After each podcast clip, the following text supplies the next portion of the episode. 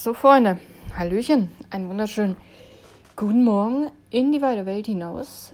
Es ist der 17. Oktober. Wir haben Dienstag und ich habe ein neues Seelenfutter geschrieben. Heute, ja, relativ kurz und knapp. Irgendwie dachte ich, irgendwas fehlt. Aber mir ist nicht so richtig eingefallen. Ich glaube, ich hätte es insgesamt vielleicht ein bisschen mehr ausbauen können. Keine Ahnung. Ich habe es jetzt so gelassen, weil es einfach auch irgendwie gepasst hat.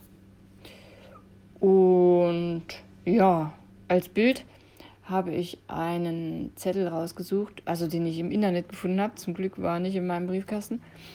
Ähm, den hat der Hermesbote dagelassen. Ja, kennen wir, glaube ich, alle. So ein Zettel, wenn man nicht da ist, wird dann eingeworfen, bitte hier und da abholen. Und jedenfalls hat dieser Hermesbote draufgeschrieben, wir konnten ihre Sendung nicht zustellen. Und äh, er hat folgenden Hinweis dazu geschrieben: Sei bitte netter zu deinen Nachbarn. Sieben von sieben wollen deine Pakete nicht annehmen. Ja, da könnte man tatsächlich mal drüber nachdenken, äh, woran es liegt. Und ich habe folgendes dazu geschrieben. Im Leben begegnen wir leider nicht immer freundlichen und herzlichen Menschen. Manchmal gehören unfreundliche Nachbarn zur harten Realität. Da ist Ärger und Frust vorprogrammiert. Römer 12, Vers 18 wird dabei schnell zur echten Herausforderung. Da steht nämlich Folgendes drin.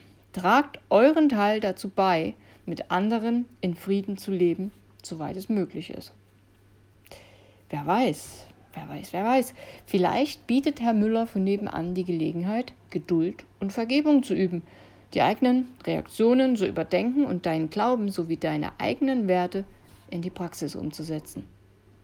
Einfach ist das sicher nicht, aber wenn du dich bemühst, kannst du dadurch innerlich stärker werden und eure zwischenmenschlichen Beziehungen verbessern. Versuche, Herrn Müller mit einer positiven Einstellung ein gutes Vorbild zu sein. Vielleicht bewegt ihn das eines Tages dazu, sein Verhalten zu überdenken und zu ändern. Die Wirkung von Liebe, von Nächstenliebe und Vergebung sollten wir definitiv niemals unterschätzen. Und das ein oder andere Gebet für Herrn Müller und die anderen Hausbewohner schadet bestimmt auch nicht.